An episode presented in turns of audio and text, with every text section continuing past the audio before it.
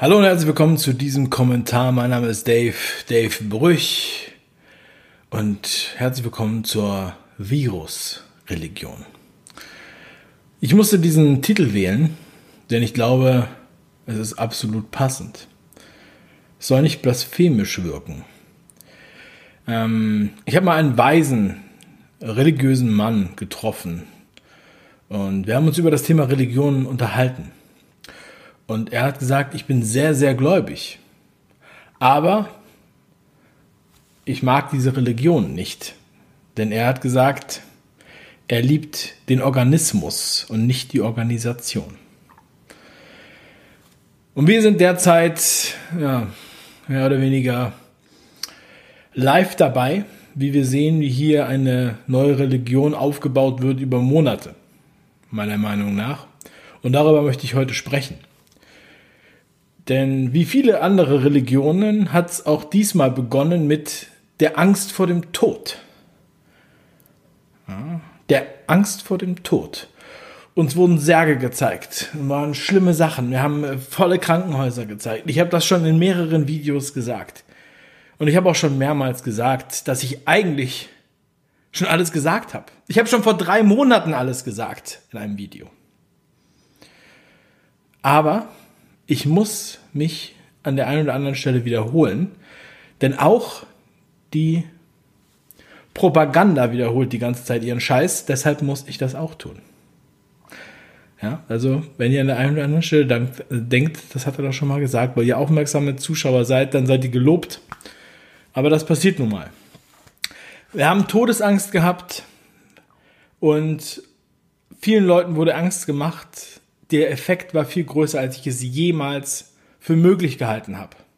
Auch in meiner Familie haben Menschen plötzlich Todesangst gehabt, wollten mich nicht mehr sehen, wollten meine Kinder nicht mehr sehen. Und bei euch wird es nicht anders gewesen sein. Oder vielleicht wollten eure Kinder und eure Enkel euch nicht mehr sehen. Aus Angst, dass ihr krank werdet. Und diese Sachen sind wie mit einem Schnippen gekommen.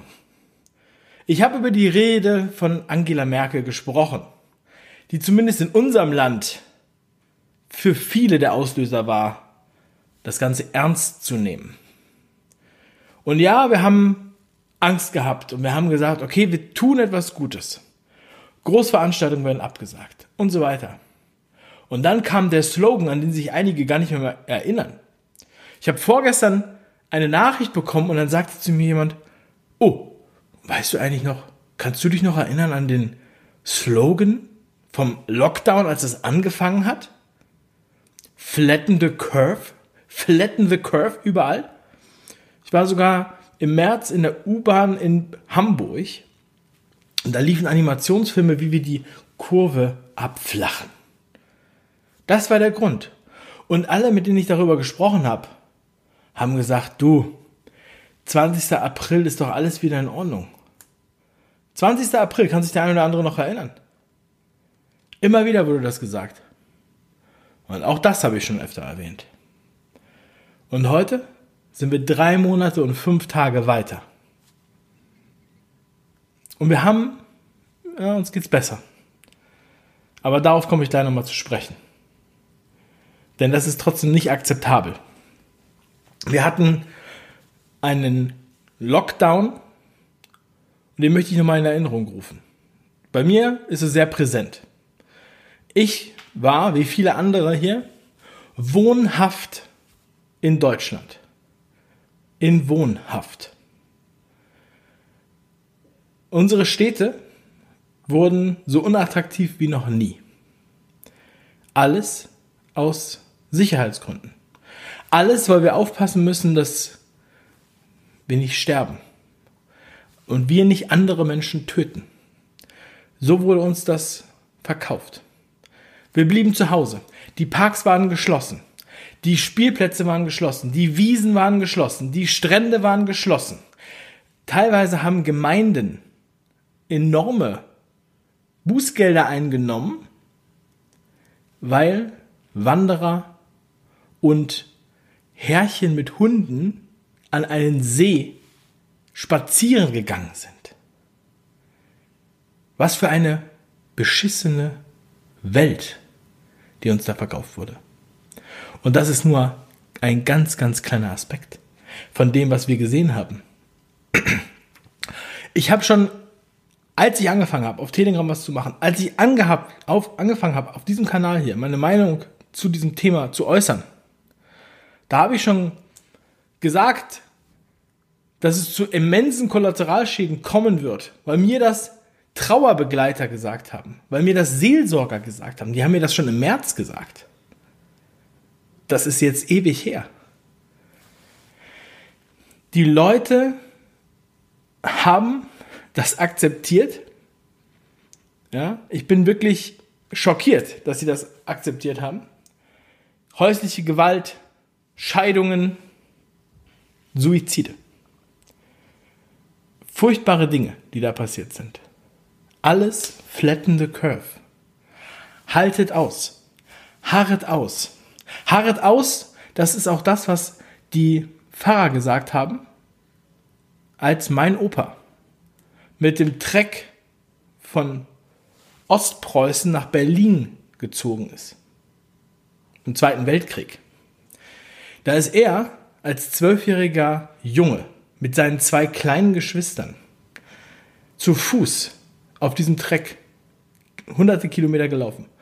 Der Pfarrer war auf dem Anhänger mit dem Trecker unterwegs und hat zu den Leuten gesagt, harret aus.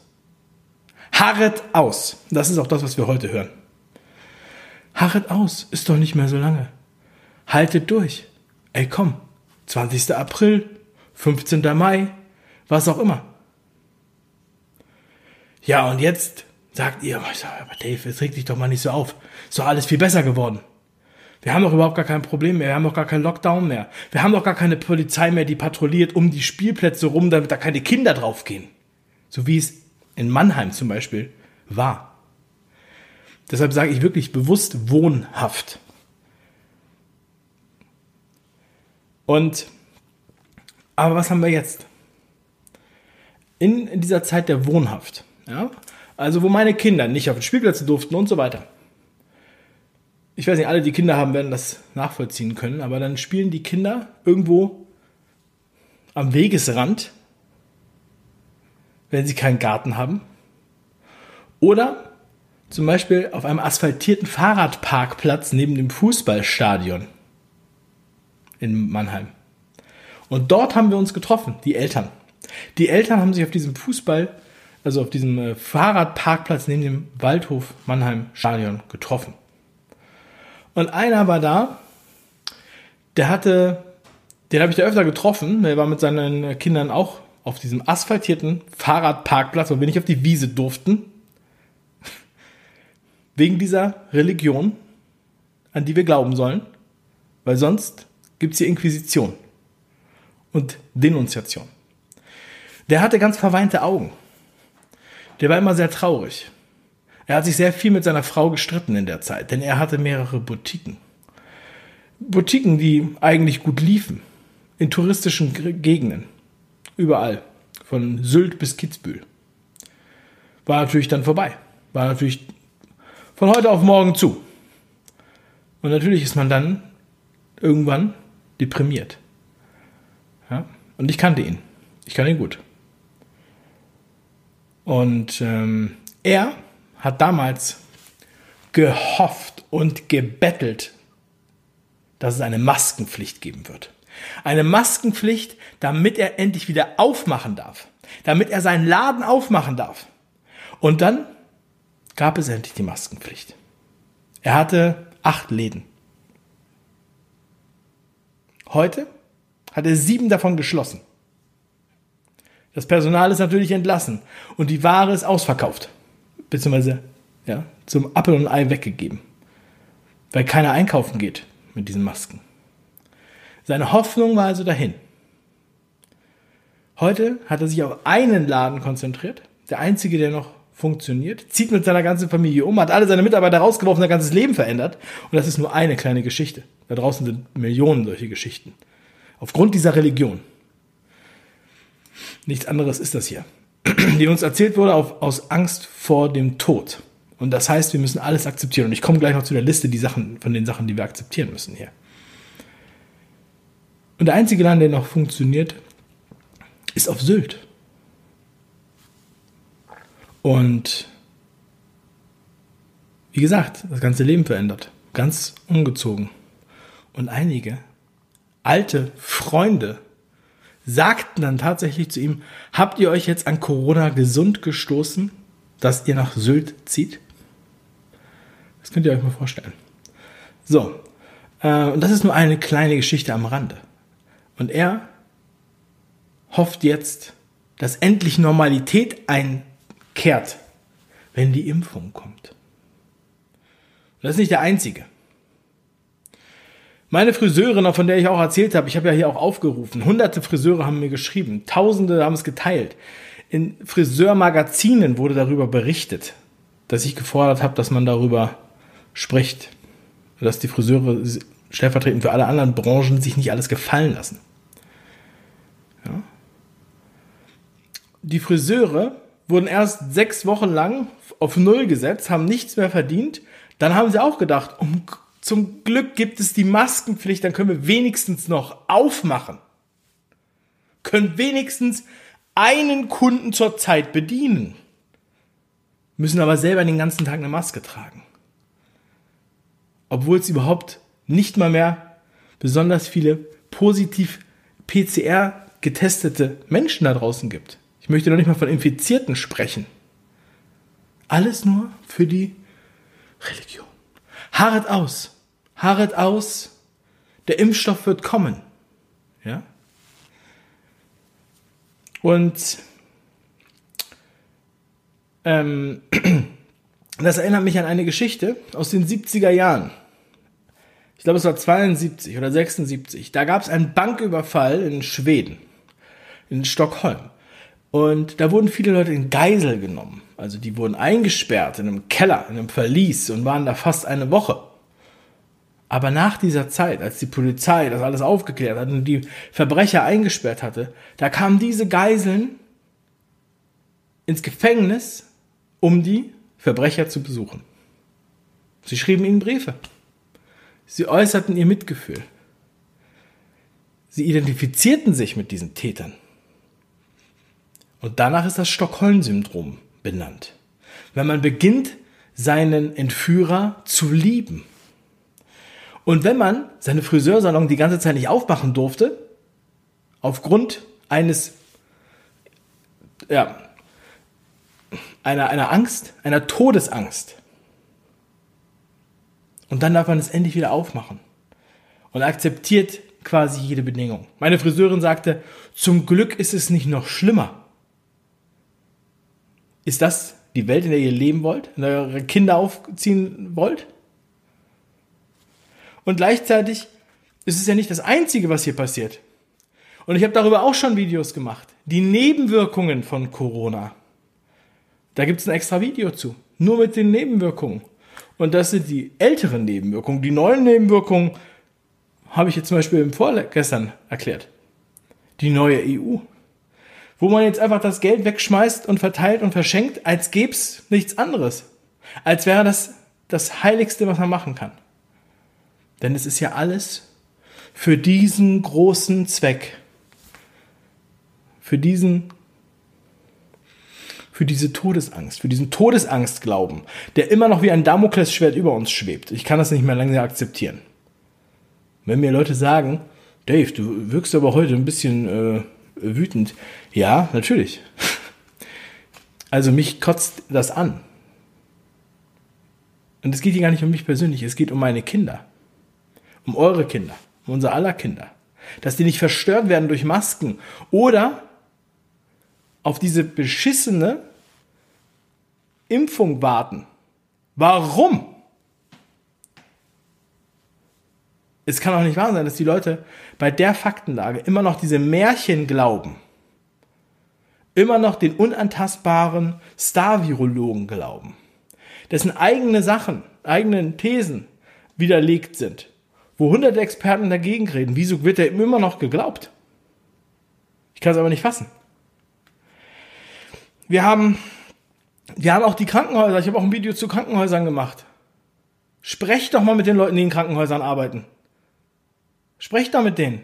Mir haben 897 Personen geschrieben, die Krankenpfleger sind, Krankenpflegerinnen, Ärzte, die ähm, ja, irgendwie angestellt sind im Krankenhaus, die da reparieren, die Handwerker sind, die Zulieferer sind, die haben mir alle geschrieben und die haben mir alle das gleiche berichtet. Ist es nicht komisch, dass mir die anderen nicht geschrieben haben? Geschichten aus dem Krankenhaus. Könnt ihr angucken, das Video. Unsere Wirtschaft, und es geht hier nicht nur um, um kleine Luxusprodukte, um irgendwelche Boutiquen, die ihr vielleicht nicht braucht, wo ihr sagt, die sollen sich mal nicht so aufregen. Leute, die Wirtschaft ist das Wichtigste hier, wie wichtiger als die Politik. Die, die Politik ist überflüssig. Absolut überflüssig. Ob die arbeiten oder nicht, werdet ihr überhaupt nicht spüren. Aber wenn die Wirtschaft nicht mehr funktioniert, dann haben die Leute alle keine Arbeit mehr. Wenn die Leute keine Arbeit mehr haben und nichts mehr erwirtschaften, dann kann auch keiner mehr Steuern bezahlen. Und von den Steuern wird ja der ganze, ganze andere Scheiß hier bezahlt. Dieser zum Teil unnütze Scheiß. Und langsam merken immer mehr Leute, wie viel Geld hier auch verschwendet wird. Vorher habt ihr immer noch gedacht, ja, das wird schon, wird schon gut sein. Die haben bestimmt gute Interessen. Die machen das bestimmt gut. Die haben bestimmt kein Interesse daran, dass irgendwie die Wirtschaft in den Arsch geht. Die haben bestimmt kein, Wirtschaft, kein Interesse daran, dass viele Leute arbeitslos werden. Die haben kein Interesse daran, dass viele Friseure zumachen, Hotels zumachen, Gastwirtschaften zumachen, Einzelhandel zumacht. Da haben die bestimmt kein Interesse, aber sie machen's.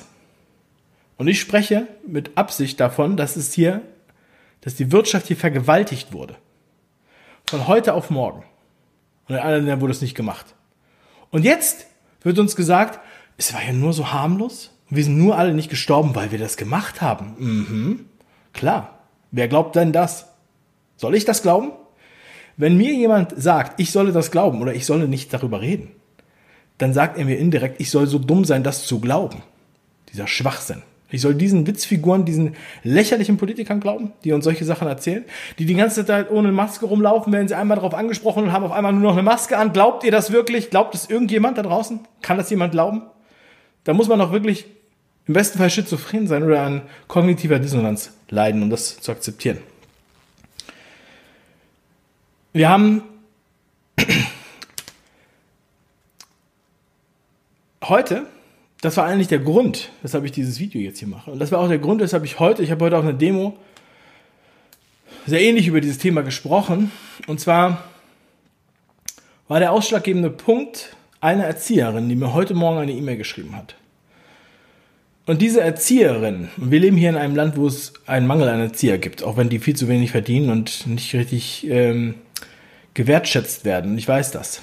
Denn wir bezahlen hier zwar unheimlich viele Steuern und so weiter, das ist aber kein Problem. Das Geld wird ja aber weiter verschenkt und im Kindergarten haben die nicht mehr, mehr genug Geld, um den Kindern Traubensaft zu geben. Da müssen die Eltern spenden, damit die Traubensaft trinken können, mit Wasser verdünnt natürlich. Und da gibt's auch keine Leberwurst. Dafür ist kein Geld da. Das ist im Kindergarten der Fall. Und frag mal die Erzieher, was die noch für Geschichten erzählen können.